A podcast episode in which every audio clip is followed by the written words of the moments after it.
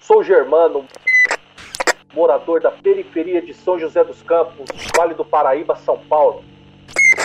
Rapper e ativista do hip hop desde 1999. Arte educador em escolas e fundações Casa. Educador social em abrigos para crianças e adolescentes em situação de risco, cursando serviço social para tentar fazer a diferença na vida das pessoas. Atualmente, como educador social, trabalho no abrigo para pessoas em situação de rua, onde vivenciam histórias de verdade com pessoas de verdade.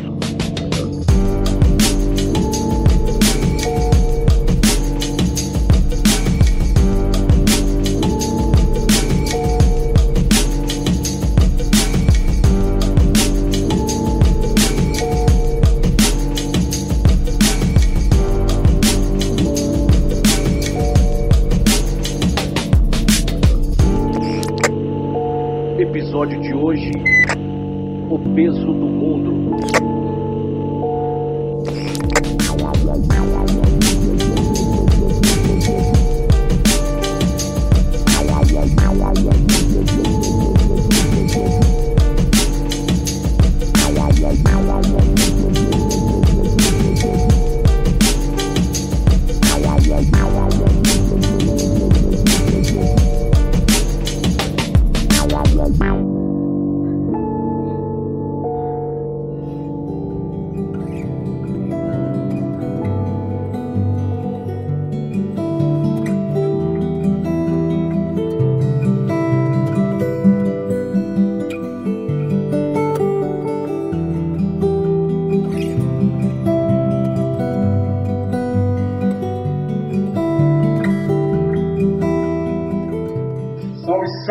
Rapaziada.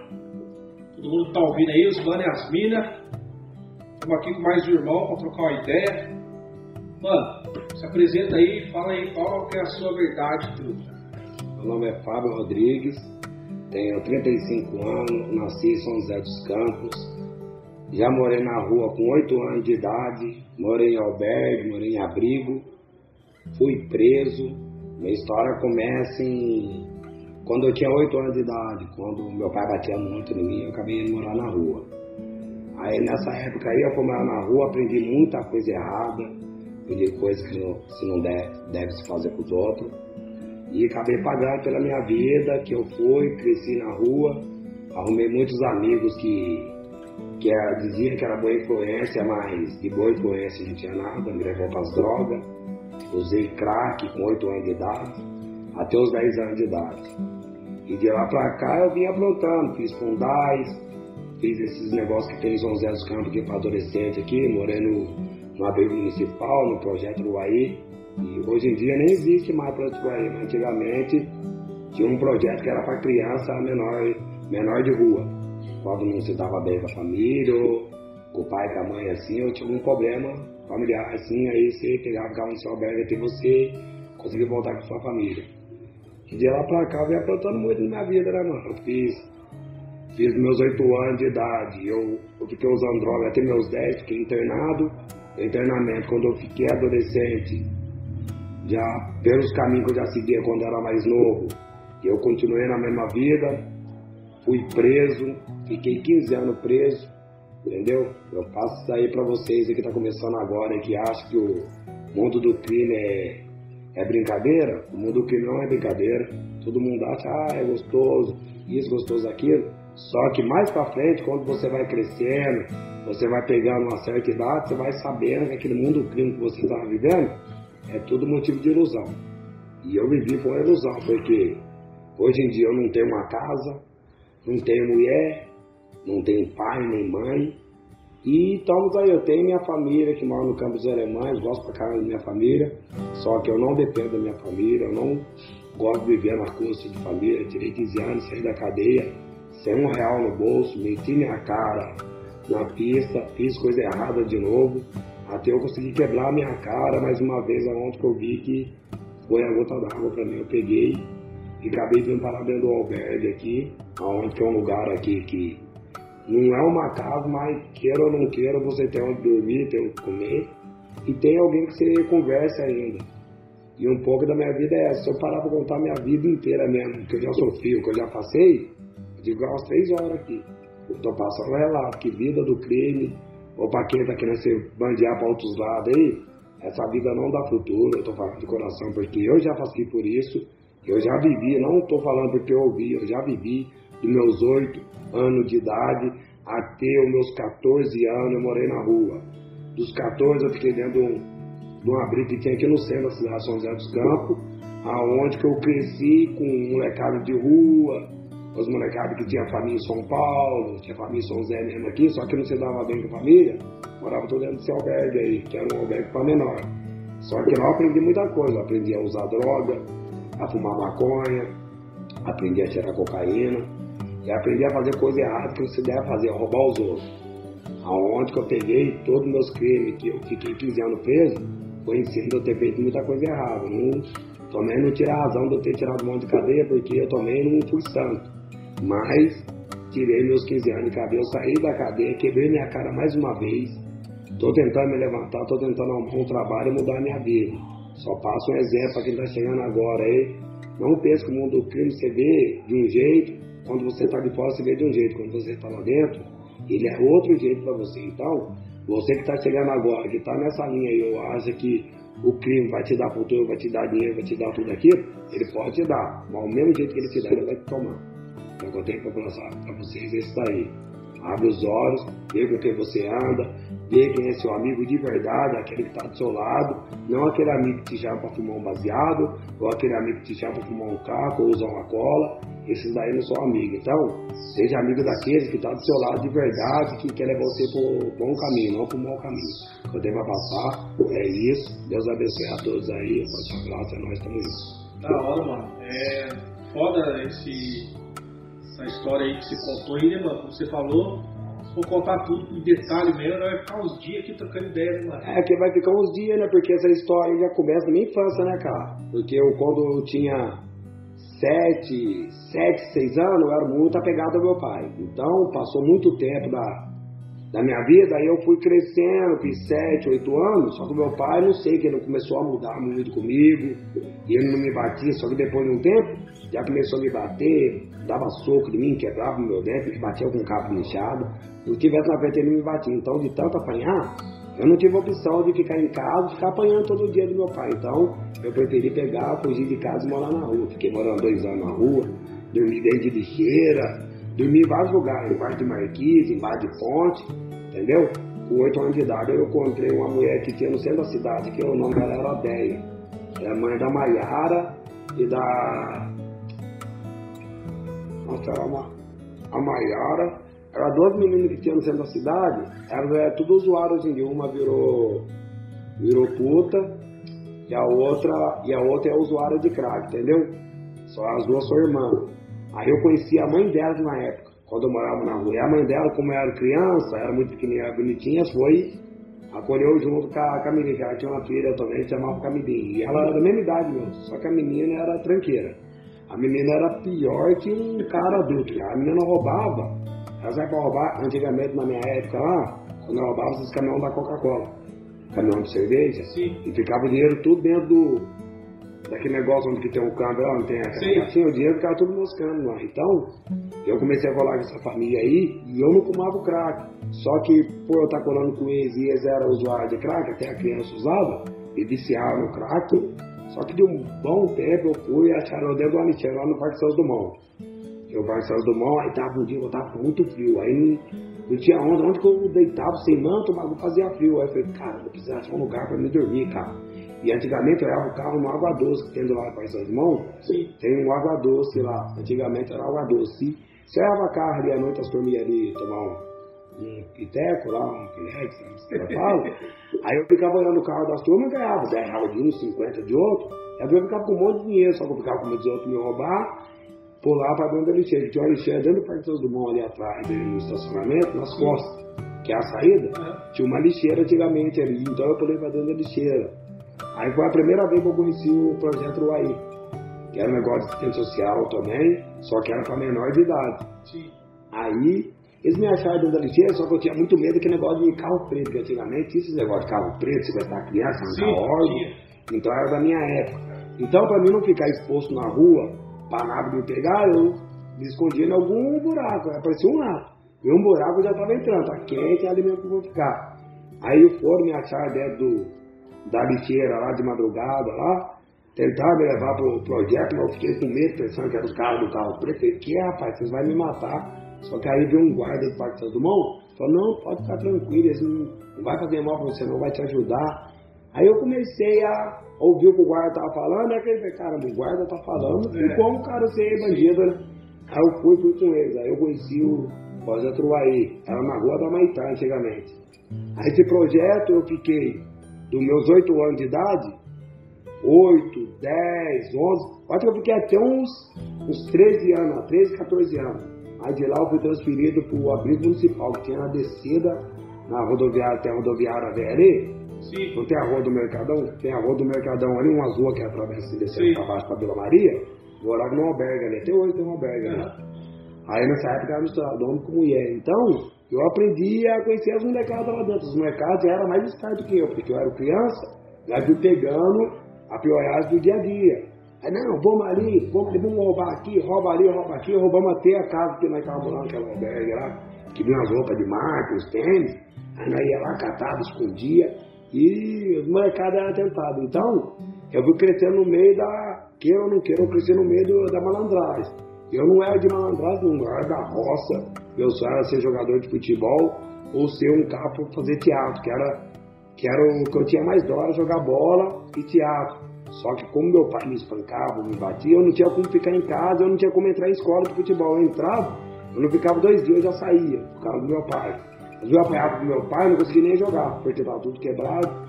Aí minha vida foi assim, sofrida, só que eu nunca descontei minha raiva em cima do que eu já passei, eu queria descontar em cima do meu pai. Então eu tenho a minha mente até hoje, cara, pelo meu pai ter me batido, eu falo pra você, cara, fala, tá escrito lá que você deve perdoar a pessoa. Mas meu pai fala pra você, vai ser difícil eu perdoar ele um dia, porque o que ele fez pra mim, ele acabou com a minha vida. Lembra ele ter sido uma pessoa honesta em casa, não faltava comida, nem nada, mas faltou da parte dele um pouco de conversa com a gente, porque ele não sabia conversar. Se a gente, coisa de criança, você pega uma pipa ali, o cara me deu uma pipa uma vez, aí meu pai catou eu lá, nossa, me arrebentou em casa, que arrancou até dente meu. Aí depois me levou lá na casa do cara. Aí falou assim, chama fulano pra mim. Aí saiu o cara assim, fiz uma pergunta, você deu alguma pipa pro meu filho? Não, eu dei uma pipa pra ele lá de linha, porque já tá acabando o tempo, eu vejo que eu não tenho, fui doer pra ele. Aí eu já tava tudo arrebentado lá com meu pai, eu falei, não, mas o senhor bateu nele? Aí ele falou assim, não, que filho meu não bota a mão em nada dos outros. Ele era honesto, em parte assim de roubar, ele não mexia em nada de ninguém, não voltava comida dentro de casa. Mas em parte de bagulho de pai e mãe, ele batia em mim, ele batia na minha irmã e batia na minha mãe. Era os que mais apanhavam, eu, a minha irmã e minha mãe. Entendeu? Então, passou muito tempo, eu fiquei revoltado, cara. fui parar na cadeia, comecei a roubar os outros e entrei em BO também aí, grande, entendeu, cara? Então eu acabei tirando um monte de cadeia aí, fudi com a minha vida. Tenho 35 anos, eu não tenho uma casa, não tenho nada, porque eu tenho a minha vida, agradeço a Deus por ter minha vida aí e tá vivo até hoje, cara. Só que eu passo pra vocês aí, mano. Se vocês quiserem meter marcha nas suas vidas aí, é com vocês mesmo. Agora, se vocês quiserem pegar um pouco do meu conselho aí e levar um pouco para frente, tentar abrir a sua mente, porque você acha que o mundo do crime ele vai te dar tudo, mas o mundo do crime não te dá nada. A única coisa que ele te dá é, é vergonha para sua família, desprezo, tristeza, porque chega um dia você vai acabar dentro de uma bala, ou dentro de um buraco, ou o próprio parceiro seu que cola com você ir lá e te matar, e te enterrar lá, e fica assim, igual mata um animal enterra. Porque eu falo isso porque eu já passei nesse campo, eu já vivi essa vida, já fui cobrado em cima de erro meu, que foi erro que dá para ter trocado ideia, mas mesmo assim, não teve ideia comigo, entendeu? Mesmo sabendo que eu não tinha nada, que eu era um cara fudido na vida. Não olharam para mim e fuderam com a minha vida. Mas firmeza. Então, eu me apeguei a Deus, arrumei um trampo, estava trabalhando de servente, perdi meu trampo de servente, eu não tinha dinheiro para pagar o aluguel da minha casa. Peguei e acabei de morar dentro do albergue. Deus abençoe aí, porque o Alberto que eu tô aqui, ele, queira ou não queira, ele me ajudou pra caramba. Consegui fazer meus documentos que eu tinha pra fazer. Tô conseguindo tentar alugar uma casinha pra mim agora tô mudando daqui e vou viver minha vida, tentar arrumar um pro trabalho de trabalhar aí e viver minha vida. Eu não quero saber mais de crime, não quero saber de bagulho errado. Eu quero saber agora de andar reto, arrumar minha mulher, construir minha família, viver de boa. E, e o que eu falo para vocês é isso. Se vocês têm um sonho na sua vida, não deixe esse sonho ir para o lado errado para você conquistar ele. Tendo conquistar ele pelo lado reto, que você vai se dar bem na vida. O que eu tenho para falar para vocês é isso. Tamo junto. Né? Mais difícil, né, mano? Ir pelo lado certo, só que é mais gratificante também no final, né, mano? Você não precisa ficar na rua, você não precisa tirar os dias. Nossa. Né? É, você tem que ser honesto, arrumar o trampo. Tá certo? Cada um tem sua realidade. Na sua, é, é, pelo que você contou, parece que você foi meio que forçado a entrar no crime e nessa vida, né, mano? É, porque eu, eu, eu não tinha sonho de, de ser bandido ou muito menos de traficar em boca de fumo pros outros, vender droga e acabar indo pra cadeia, porque eu roubei os outros, fui lá e tirei o dinheiro de uma pessoa que ela também tá trabalhando para ter o dinheiro dela. Eu, na época minha, eu não pensava muito, muito nisso. Ah, eu tirava o dinheiro da pessoa ali, o que eu roubava. Eu não queria saber se ela era uma pessoa honesta, ou se ela era crente, se ela era católica, eu ia lá, roubava ela. E se fosse preciso, eu dava ter coronhada, batia os quatro. Só que, queira ou não queira, Deus cobra a gente também essas situações. Porque esse monte de tempo que eu fiquei preso na cadeia, eu perdi mãe, perdi pai, porque meu pai mesmo, falar pra você, meu pai, pra mim, cara, eu não posso reclamar também. Uma boa parte eu tenho raiva dele, mas tem parte também que eu gosto dele porque não faltou arroz, não faltou feijão em casa, não faltou nada. A única coisa que faltou do meu pai com nós foi um pouco de carinho e de amor. Isso aí ele não tinha, porque ele é chuco e eu puxei meu pai. Eu sou mais ruim do que ele pensa, porque eu já tive vontade até de matar ele, só não matei ele, por causa que ele ficou velho e deu derrame nele, porque eu mesmo tinha vontade de assassinar meu pai. Falei pra ele colocar revólver na cara dele, ameacei ele. Falei pra ele assim, agora vem aqui me dá um soco igual você batia quando era criança. Você vai ver o que eu vou fazer com você. Só que depois a gente para pra pensar, é loucura da mente da gente, porque tem hora que o demônio ele faz você já pensar besteira, ah, não vai lá, mata lá, porque ele. Pum. Aí eu mato ele, eu sou pior do que ele, cara. Então ele morreu, que Deus deu um bom lugar pra ele lá, entendeu, cara? Ele sabe o que ele fez na terra, ele vai pagar com Deus e o que eu fiz na terra também, o dia que eu morrer, eu vou pagar com Deus, entendeu? O que eu tenho pra falar pra vocês é isso, cara. Sai dessa vida, não vai pra vida errada, porque isso aí não dá futuro pra ninguém, cara. Isso mesmo. Da hora, valeu a ideia. Aí os mano e as minas que tá ouvindo, segue aí, né? Todo mundo fala que se o conselho fosse bom, vendia. Você é, dava, dava, só que isso aqui é a verdade, é a realidade né, mano, da vida da, da gente, né, cara? É, muita molecada aí achando, que você falou, achando que é o baoba, uma maconha, os cordão de prata e sair roubando aí. Não vai de chapéu não, que o bagulho é louco. É, você viu aí como é que é, né? É porque eu andava com esses negócios, cordão de prata, relojão caro no braço, não última moda, lançamento, e ela comprava tênis lá de mil real lá na loja. Lá, que dinheiro que eu tenho pra comprar tênis de mil real? Só que eu trabalhava na boca, eu ganhava mil reais por dia, mil quinhentos lá, porque era biqueira fraca, porque se fosse umas biqueiras mais ricas, os caras ganhavam dois, três mil aí por dia aí, traficando. Então eu ganhei muito dinheiro, no mesmo tempo que eu ganhava dinheiro, eu não tinha nada. Eu tava com mil reais hoje, no outro dia eu olhava e não tinha nada. Eu falei, cara, tô com cem reais na mão. Mas cadê meu dinheiro, cara? Eu tinha que pagar a conta de bar, pagava a conta do aluguel, aí você comprava alguma coisa pra você comer, você, você não tinha mais nada. Aí ela metia a cara de novo dentro daquele negócio errado. Aí tá lá com mais tanto de dinheiro, daqui a pouco já olhava se não tinha mais nada. falei, mas caramba, eu pego o dinheiro hoje aqui, amanhã já não tem mais nada. Mas não é porque o dinheiro acabava rápido, é porque o dinheiro é sujo.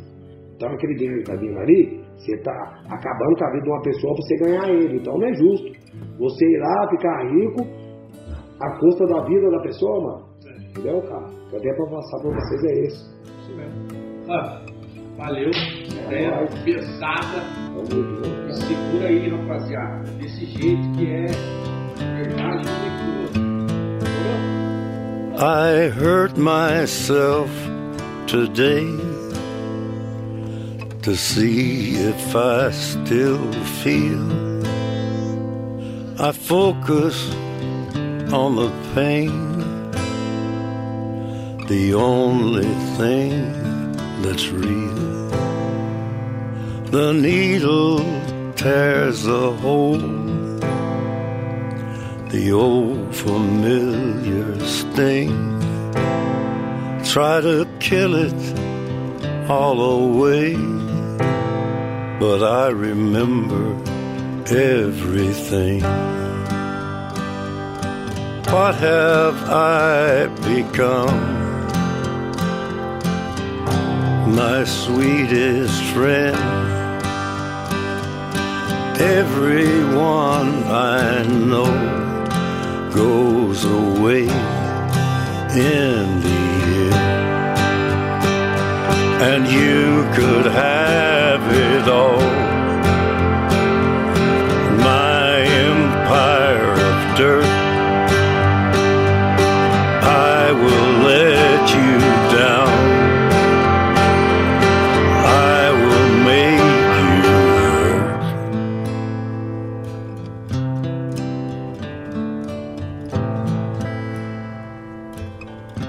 hurt. You stay the hell away from me? Ajude esse projeto a continuar compartilhando nas redes sociais. Siga-me também no Facebook, Germano Rapper, com dois P's, e no Instagram, arroba Germano Rapper. full of broken thoughts I cannot repair. Beneath the stains of time, the feelings disappear. You are someone else. I am still right here. What have I become? My sweetest friend.